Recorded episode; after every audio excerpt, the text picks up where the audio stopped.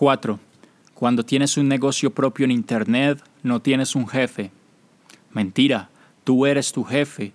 Si no eres un buen jefe que vela por el trabajo bien realizado y a tiempo, estarás condenado a un cierto fracaso, a menos que seas un jefe que establezca un horario y unos objetivos alcanzables, si no tienes la capacidad de autoliderarte, saber establecer mínimos y máximos de trabajo, es posible que termines cayendo en alguno de estos dos extremos.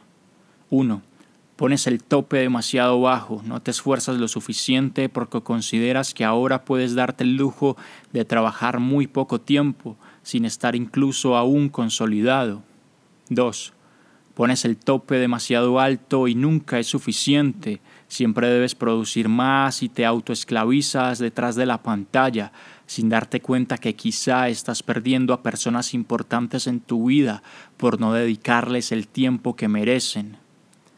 Cuidado con esta última, no cometas este error. Recuerda que perseguir tus sueños y objetivos es muy importante, pero tal como te mencionaba en el prólogo, por encima de todo el dinero del mundo debes poner a las personas que amas y te aman. Yo cometí este error en mis inicios, perdiendo a personas importantes en mi vida por estar cegado en mis visiones. No quiero que esto te pase a ti. Una de las partes más importantes de la mentalidad ganadora es el equilibrio. Aprende a liderarte de forma sana, equilibrada y justa, tanto para ti como para tus seres queridos.